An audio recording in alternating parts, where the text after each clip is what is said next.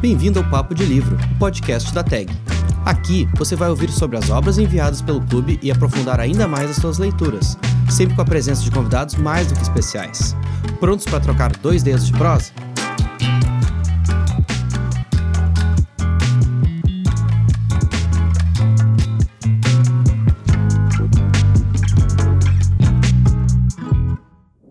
Sejam bem-vindos ao Papo de Livro, o podcast da TAG.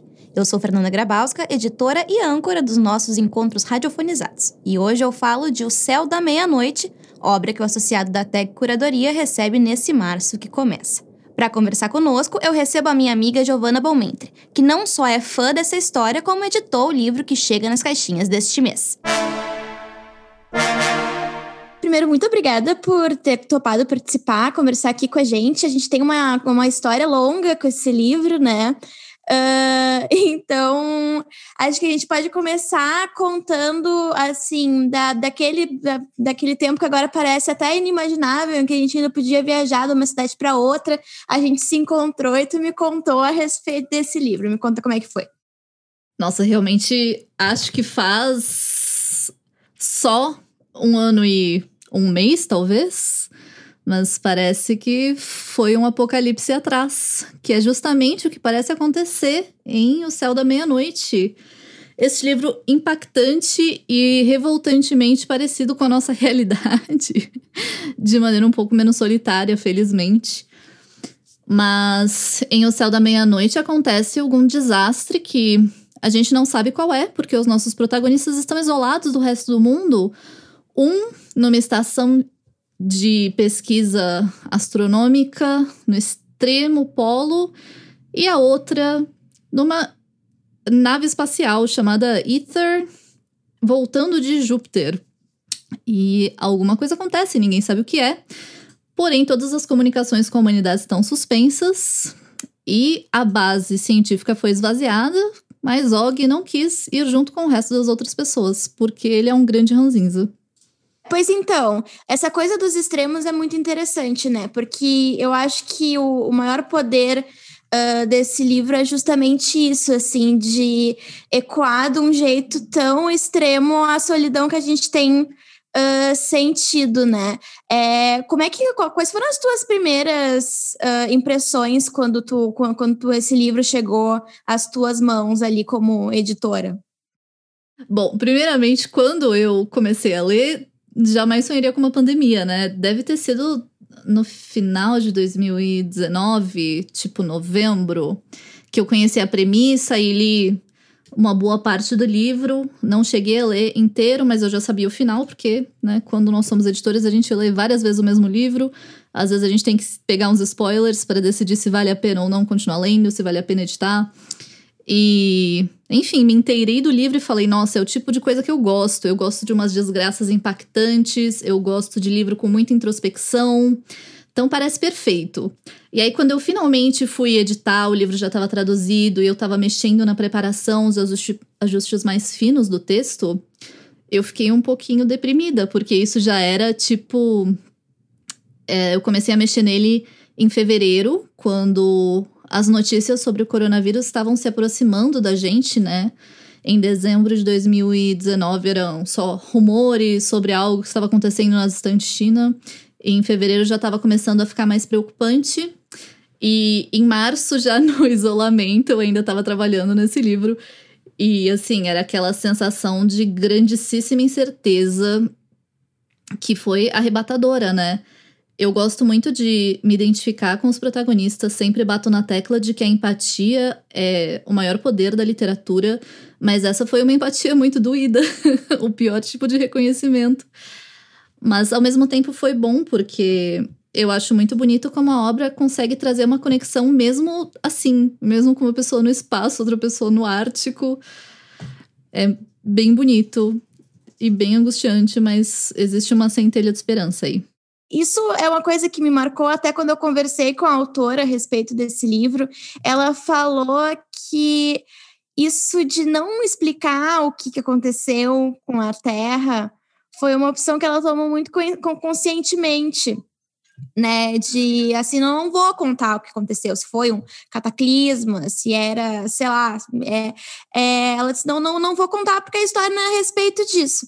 É, o que, que, tu achou desse, desse recurso? Porque eu, sinceramente, tipo, eu, eu, gostei, eu achei uma escolha interessante, mas ao mesmo tempo me gerou, daí de novo, angústia, né?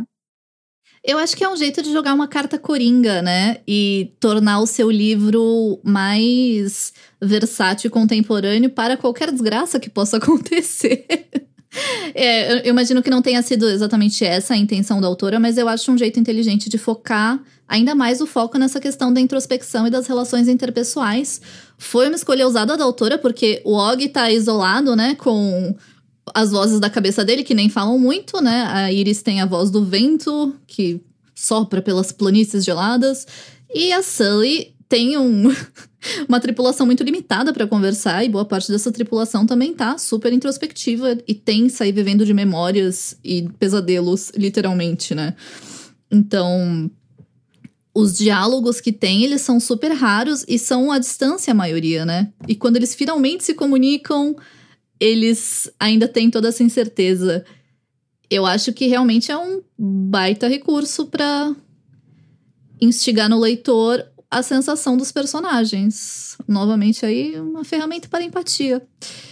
Que eu teria gostado mais se eu não tivesse angustiada na época. O fato dela não ter definido a, o desastre fez um dos personagens falar em algum momento, não sabemos se foi uma guerra ou uma pandemia. Quando eu li pandemia, eu assim, engasguei. Falei, hum, tá, tá bom.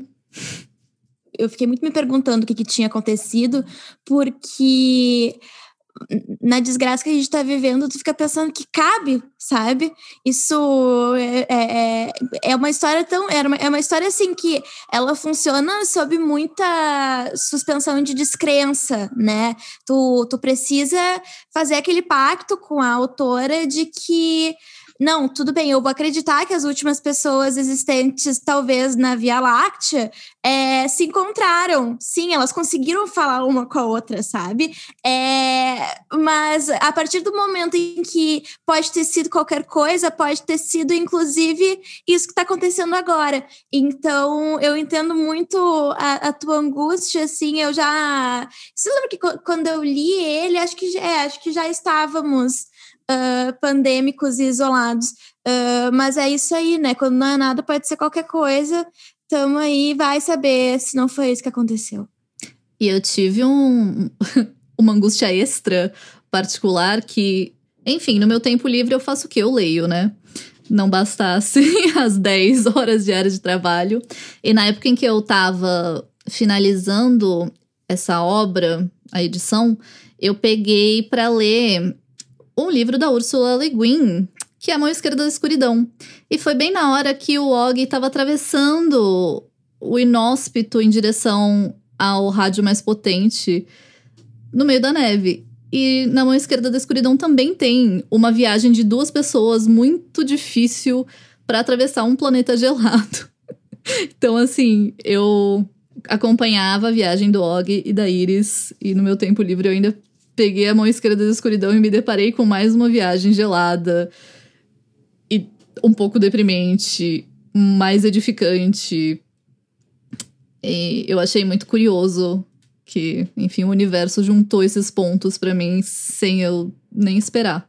É, isso, de, isso de trabalhar lendo e ler no tempo livre é uma sina a qual nós estamos é, né? A gente escolheu, estamos predestinados, te entendo.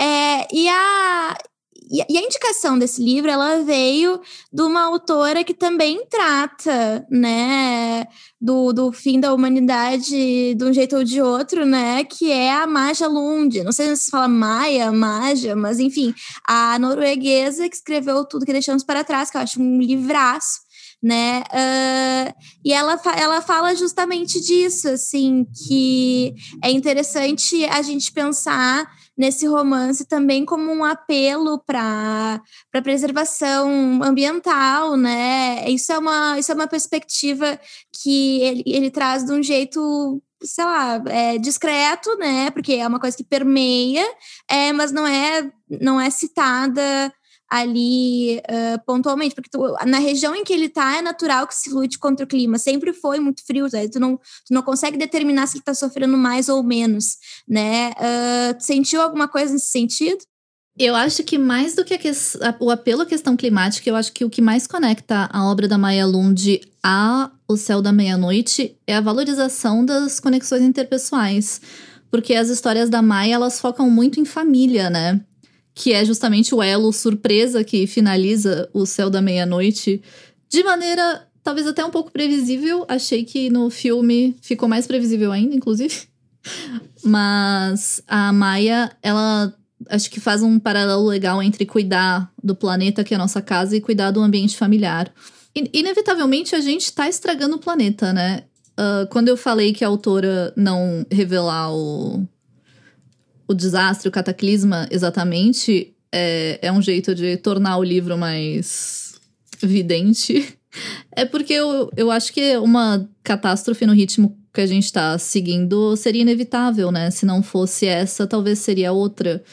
E, enfim, né, o fim do mundo acontece muitas vezes de perspectivas particulares, assim como o raciocínio que diz que 1500 foi o fim do mundo para indígenas que moravam, que estavam aqui no Brasil quando chegaram os europeus, né? Eu acho que esse pode ser um fim de mundo particular também. Isso, é, aí, é, aí é um ponto interessante, né? O fim de mundo particular. Uh, e, bom, agora que tu tocou no assunto, e o filme? E o filme, eu assisti ao filme e eu confesso que. Primeiro, achei uma empreitada corajosa tu levar um livro tão introspectivo quanto isso, quanto esse, para o cinema, né? Uh, mas também uh, achei que assim, ele, eu, eu achei que ele menos funciona é, do que assim funciona mais para menos do que para mais, assim, mas eu acho que ele tem ali uh, os seus momentos, principalmente nessa sensação uh, de insularidade, assim, de, da, da, solidão e da angústia, dessa procura por pertença ali daqueles personagens. É, o que que... Bom, tu, tu me falou que assistiu ao filme também, queria saber quais foram as tuas impressões. Bom, além de ser um filme ousado, é um filme ousado para se lançar na época de Natal, né? Que foi o que a Netflix escolheu fazer. O mundo vai acabar e nós vamos todos morrer. Feliz Natal para você também, né? Não se preocupe que você não está passando a ser com a sua família, afinal, nada disso importa porque vamos todos morrer em breve. É, mas assim, eu acho que foi uma boa adaptação considerando a matéria-prima com a qual eles estavam trabalhando. A gente sente que esse é um filme que a Netflix preparou para concorrer ao Oscar, né? Com George Clooney como produtor e protagonista. E não sei se eles têm chance nesse aspecto, mas é um filme que consegue trazer realmente essa sensação de angústia.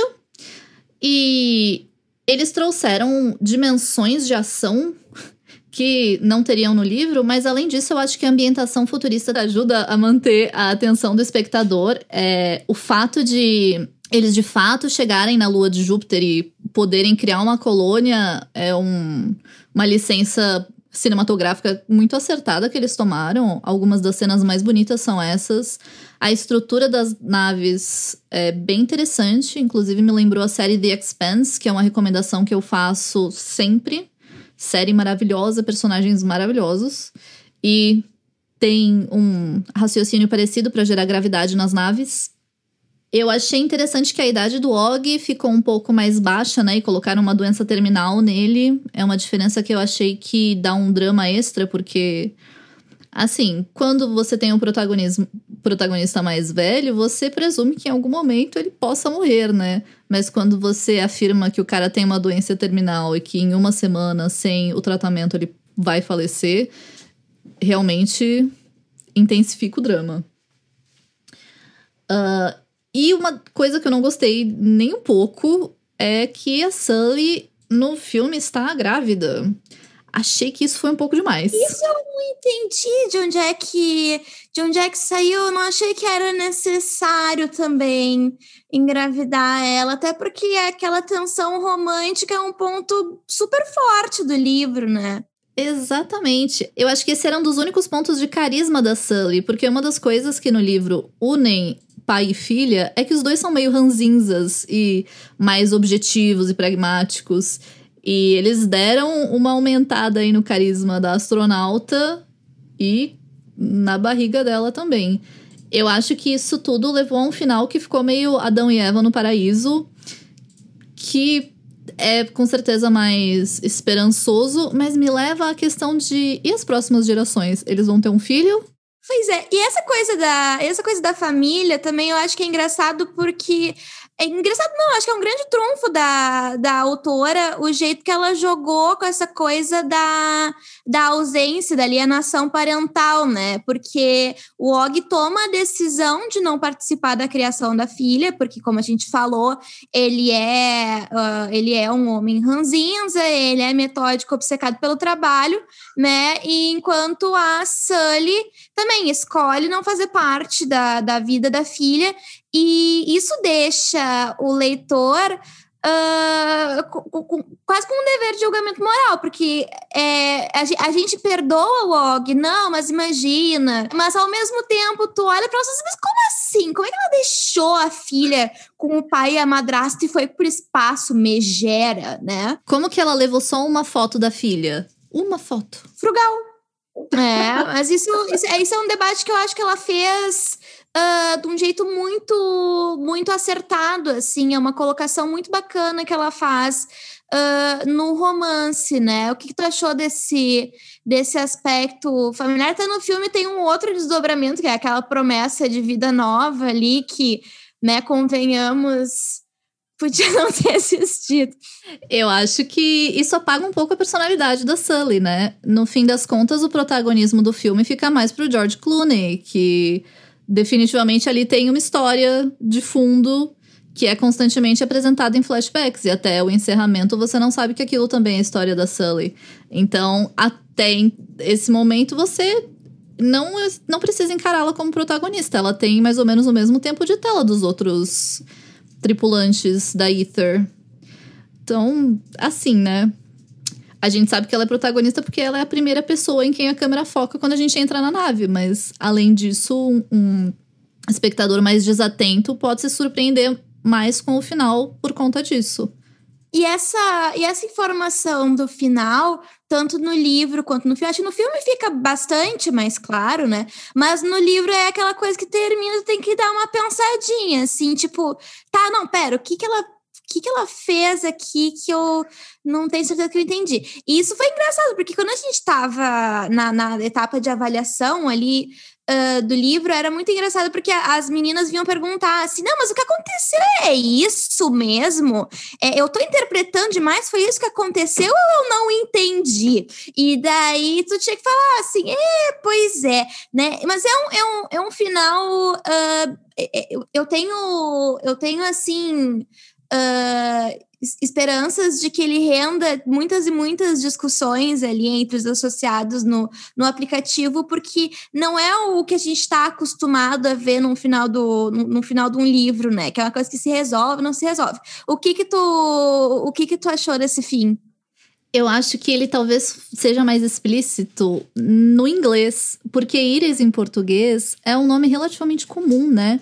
Mas para um anglófono, esse é um nome muito diferentão e que chama atenção de cara. E para eles, acho que não parece uma coincidência termos duas personagens chamadas Iris.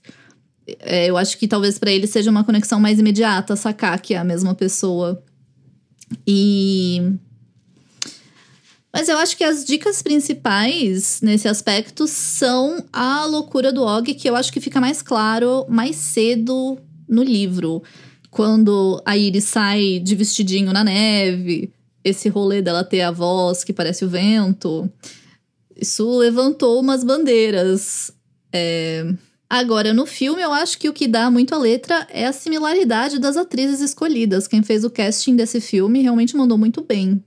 Uma coisa que me ocorre, assim, é que eu acho que sempre que um livro deixa os leitores em dúvida, eu acho que isso pode ser uma qualidade, assim.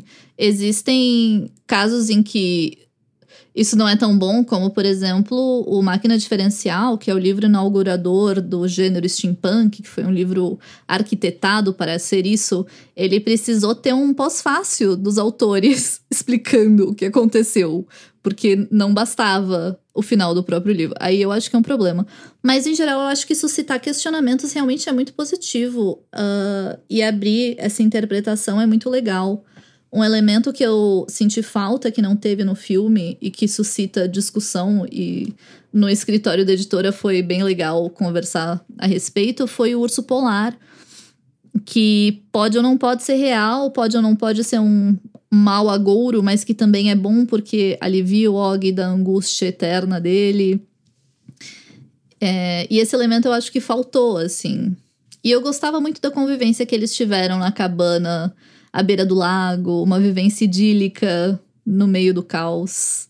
Isso me fez um pouco de falta no filme. Aquelas cenas são super bonitas mesmo, né? Elas são super bonitas, elas são vívidas. Ela, ele tem ele tem isso assim que tanto a questão da nave espacial quanto daquele é, é, é a agora agora eu esqueci qual é o, o bioma que ele tá, tundra, tundra. não sei. É, é, é, ele tá na tundra, né? Mas tu consegue imaginar, assim, de um jeito muito cândido, né? Isso que eu acho é, bem, bem interessante nesse livro, porque ela consegue colocar as pessoas, fazer as pessoas interagirem de um jeito muito bacana com o ambiente. É, mas daí agora que a gente falou uh, de cenas, é, eu sei que faz tempo que tu leu o livro, mas assim, tem alguma tem alguma cena que tenha ficado contigo, uma, uma que tu possa dizer que assim foi a tua favorita? Eu acho que eu gosto muito das cenas é, que são duas, né, de reparo da antena no livro, que é a Sully com outro astronauta, que também acontece no filme, mas de outra maneira, né? Eu acho que eles conseguiram tirar um pouco da atenção e tornar o acidente. Eu não me importei com o acidente no filme. Não que, enfim, não tenha coração e não ligue para as pessoas morrendo, mas a personagem não tinha nenhum carisma específico para mim. É, como eu já falei, eu acho que todos os astronautas perderam um pouco da personalidade, foram um pouco pasteurizados ali. Já no livro, existia uma beleza e um fascínio pelo espaço que é muito análogo ao fascínio que a gente cria pela tundra. É, eu acho que no livro esses ambientes eles são também espaço de contemplação e de redimensionamento dos nossos próprios problemas. Agora no filme são só ambientes inóspitos contra os quais a gente tem que lutar. Então essas cenas em que elas precisam consertar a antena no livro é um encontro dessa tensão desses dois aspectos do cenário, elas estão sim tendo que lidar com uma consequência do espaço ser um ambiente difícil, mas também elas estão tendo uma chance única. Elas já estão ali realizando o sonho da vida delas, que é ser astronautas e resolver uh, problemas e enigmas da humanidade e contemplar a grande beleza do universo, né? E o fato disso ter tido um final trágico foi quase poético, porque a personagem que falece, ela já tinha uma relação estabelecida com essa questão. E no, no filme, a Maia não. A gente sabia que ela tinha um gato, sabe? Pois é, a gente é, é no, no livro ela é ela é criada de um jeito bem mais carinhoso, né? Dá para ver que tem todo um um amor, quase uma adoração por aquela engenheira dentro da, da, da equipe da nave. Mas sabe que o que eu acho que, que me tocou mais como leitora é, é o, a domesticidade, sabe, em ambos os cenários, né? Aquela coisa de é, fazer grandes jantares com comida enlatada ou de jogar carta, é porque a gente não pensa muito nisso, né? É, é engraçado que a, que a ficção se é, é que às vezes ela não, não, não dá espaço para esse tipo de coisa, assim, ah, como é que as pessoas dormem, o que que elas fazem quando nada está acontecendo. E eu acho que ela preenche essa, essa vida comum comum, assim, dos, dos personagens, que, claro, estão vivendo em circunstâncias extraordinárias, é, mas, assim, o que tu faz no teu dia a dia é, salvo raríssimas exceções, são coisas ordinárias. Tu joga carta, tu esquenta comida, e isso ela faz de um jeito muito bacana, assim. Quando, ela, quando, quando eles se cuidam, quando estão tão doentes, os dois também, acho que é, é, é, muito, é muito bonito, muito bonitinho, assim. Isso, isso me ficou, ficou bem marcado, né? Isso é muito bonito mesmo, e eu acho que é impossível não ter uma grande cumplicidade com uma equipe, uma tripulação, né? Isso me faz lembrar de causos de astronautas, que além de gostar muito de ficção científica, eu também gosto muito da ciência verdadeira que acontece e eu fico pensando nos hábitos que a gente deve criar quando a gente passa muitos meses em outras condições. E esse caos é de uma tripulação de astronautas que estava acostumado a fazer colheita de dados com o laptop e eles jogavam o laptop um pro outro quando eles estavam no espaço, porque não tinha gravidade. E aí eles chegaram na Terra para dar uma entrevista e alguém estava com o laptop no colo e simplesmente jogou o laptop para o colega. Obviamente o laptop caiu no chão e se estilhaçou.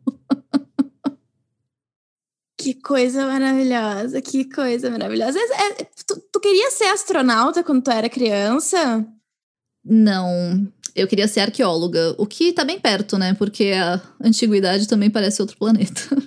Pois é, eu não queria ser astronauta quando era criança, mas depois que eu fiquei velha, eu fiquei com vontade de ter, de ser astronauta, sabe? Essa, essa, eu, é, essa, essa relação ali da literatura da ficção com, a, com as estrelas é uma coisa que uh, sempre me deixa muito animada, assim, fazendo altas projeções, né? Tipo, agora, assim, do nada eu vou, agora eu vou me formar em astronomia, tu vai ver, tu vai ver, vai ser uma coisa maravilhosa, astrofísica. Eu vou passar pelo condicionamento fazer vários exercícios para poder aguentar a situação extrema de não ter gravidade sem atrofiar meus músculos. É, e daí tu fica pensando assim, como é que será que é chorar no espaço? Ou espirrar no espaço.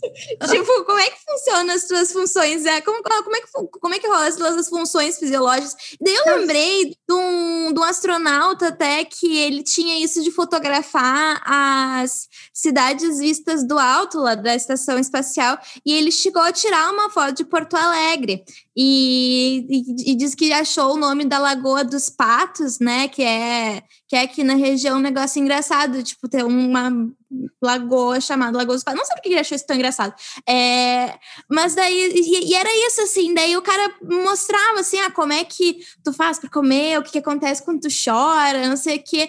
É, é, deve ser muito louco ser, ser astronauta, né? Ali eles são, assim, circunspectos, jogam uma, uma, uma cartinha de vez em quando, mas se tu for pensar, deve ser absolutamente surreal, né? Deve ser esquisito. Eu fico pensando na menstruação, especificamente. Imagina! Imagina! Imagina! Tem aí um caso de um projetista de. Uh, sei lá, equipamento a ser levado na viagem espacial que colocou uma quantidade absurda de tampões e assim, eu até entendo não conhecer a fisiologia de um corpo que é diferente do seu, mas lindo dar uma pesquisada antes de fazer uma compra, né? É dinheiro do contribuinte, né? Vamos combinar, vamos combinar. É, mas a, a, gente, retomando ali a, a literatura e as estrelas, não sei se a gente tem tantos tantos livros a respeito de espaço a sério, porque eu estava tentando ali me lembrar de, de outras coisas ocorridas no espaço, assim, confesso, confesso que eu não sou uma leitora diligente de ficção científica, então com certeza eu vou esquecer de muitas coisas. Mas eu lembrei do Guia dos Mochileiros da Galáxia, né? Que, que é um amor e que é, assim, é a minha memória afetiva maior de livro de espaço. Tem algum que tu curta? Indo nessa linha do Guia do Mistério das Galáxias, a gente tem o Guerra do Velho, do John Scalzi, que é o início de uma trilogia, quadrilogia, se não me engano. E ele tem uma inventividade muito legal, um excelente bom humor e uma imaginação para descrever raças alienígenas que eu para mim pareceu nova, sabe? Ele conseguiu tra transportar pra gente as consequências de criaturas que não têm o mesmo raciocínio que a gente, o mesmo tipo de lógica. Isso foi muito bacana. E as descrições físicas são suficientemente abertas para você ficar instigado e manter a galera que gosta de fazer fanart super feliz. Tem várias versões das criaturas dele. Mas a premissa do livro é que existem guerras intergalácticas, espaciais, e os cidadãos, a partir de determinada idade, tipo 80 anos, são convocados para se alistar. Eles podem ou não. E a promessa é que eles vão lutar. Porém, não se sabe na Terra como isso vai acontecer. E Vou dar o spoiler aqui, mas o que acontece é que eles recebem uma troca de corpo, que é tipo um clone geneticamente aprimorado deles mesmos. E é, pelas primeiras semanas em que eles trocam de corpo, é um louco cruzeiro onde velhinhos que agora reconheceram um corpo jovem, ágil e super eficiente passam algumas semanas transando. até poderem se concentrar em qualquer outra coisa. Se eu soubesse o que eu sei agora e tivesse o corpo de 30 anos, sei lá, 40 anos atrás, resolve pra gente essa questão. Maravilhoso. É muito bom. Uh, indo na linha de arqueólogos no espaço, tem um livro da Morro Branco também. O Guerra do Velho é publicado pela Aleph. A Morro Branco tem Os Eternos o Legado, que é uma mistura de uh, arqueologia com viagem espacial, porque visita-se um planeta no qual a raça foi extinta e recebe-se uma mensagem atrasada de milênios em que essa raça passa a localização do planeta e os seres humanos gananciosos querem roubar a tecnologia, porque obviamente estamos em escassez total, crise energética, crise hídrica e roubar a tecnologia de um planeta extinto parece uma solução razoável. E aí tem uma pegada bem Indiana Jones. Pois é, eu tava é, é, assim, é, um filme, um filme de espaço que não é tanto de espaço, porque ele é mais de alien do que ele é de espaço, é, mas que me lembra um pouco essa sensibilidade do céu da meia-noite, uh, é aquele A Chegada, Sim, eu sou apaixonada por esse É um dos meus filme. favoritos, assim, das, não só do gênero, como da vida, assim.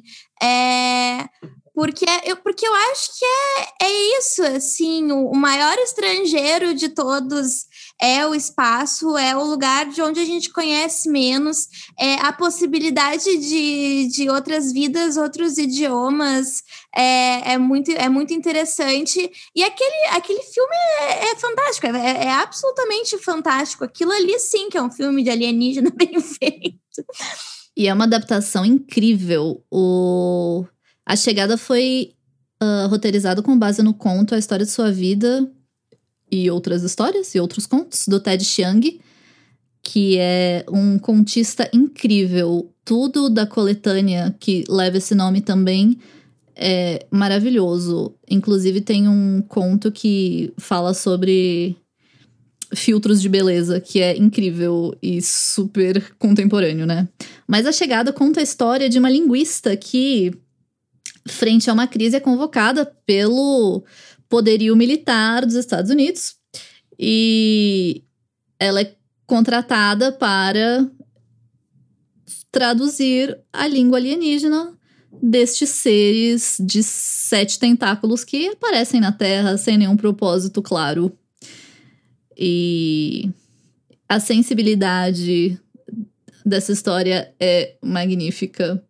Eu gosto muito porque favorece a visão de profissionais de humanas, né, frente a situações de crise. Geralmente, os protagonistas de ficção científica são sempre os engenheiros, os técnicos, os matemáticos. E nesse, a protagonista é uma linguista e ela é uma mãe também, que é uma coisa que a gente vê super pouco. Em geral, os protagonistas homens podem ter qualquer idade, mas as protagonistas mulheres sempre estão na casa dos 20, né? Quando muito, 30. Ai, agora, agora eu fiquei com vontade de assistir esse filme de novo. Olha só, agora, agora a gente vai encerrar. Eu vou, eu vou, vou assistir a chegada. Nossa, sabe, sabe que a, a coletânea eu tinha ouvido falar, uh, mas não, não lembrava que era, que era desse livro. Acho que, inclusive, já teve assim no meu carrinho de compras umas 15 vezes, por alguma razão eu não comprei. e temos também um livro novo do Ted Chiang chamado Exhalation, que ainda não saiu no Brasil. Mas para leitores interessados em protagonistas linguistas maravilhosas, a gente também tem o Babel 17, também da Morro Branco, que tem a mesma premissa. Uh, a diferença é que, além de linguista, a protagonista é uma poética, é uma mulher asiática, que é uma coisa que também não se vê tanto. O autor é o Samuel Delany, que inclusive ainda está vivo e produzindo, que é um autor incrível.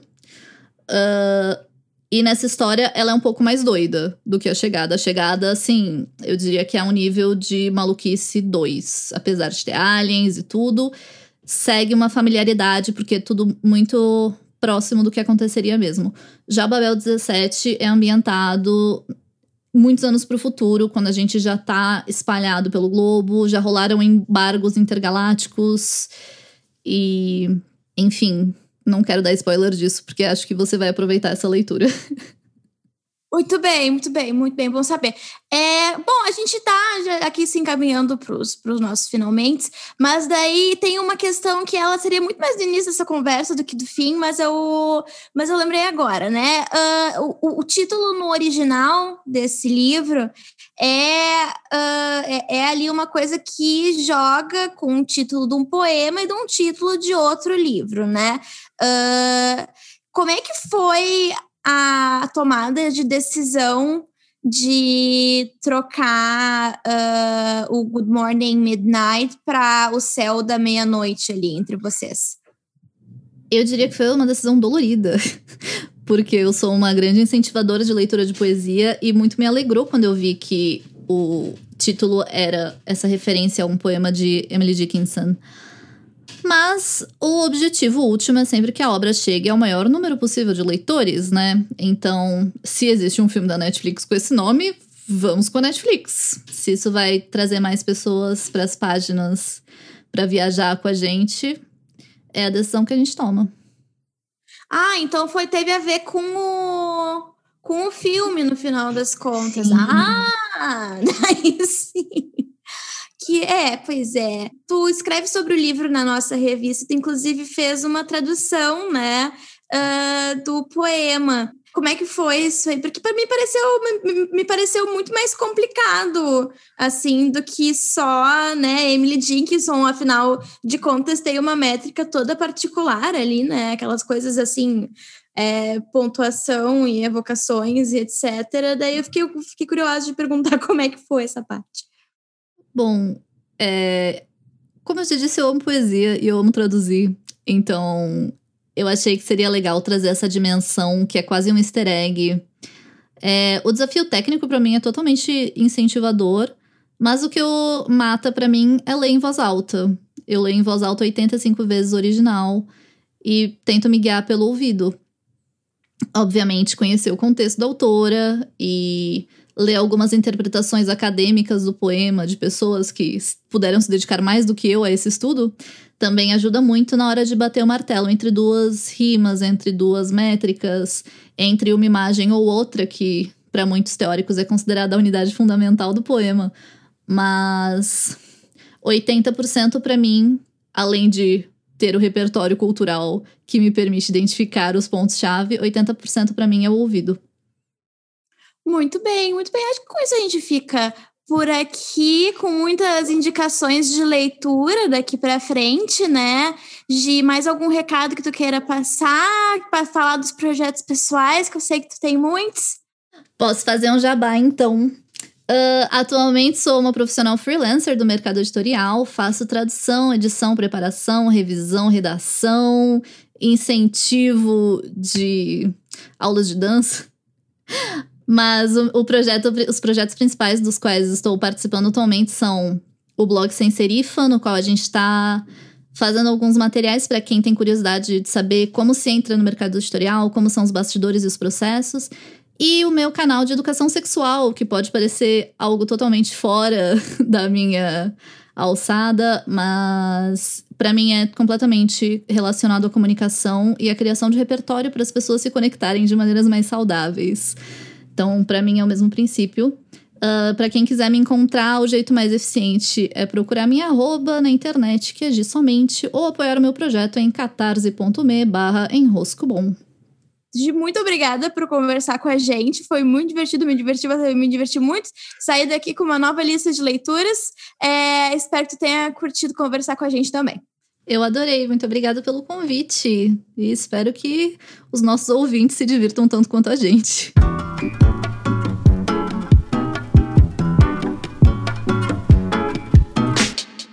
Vai ficando por aqui esse papo de livre espacial, Tagger.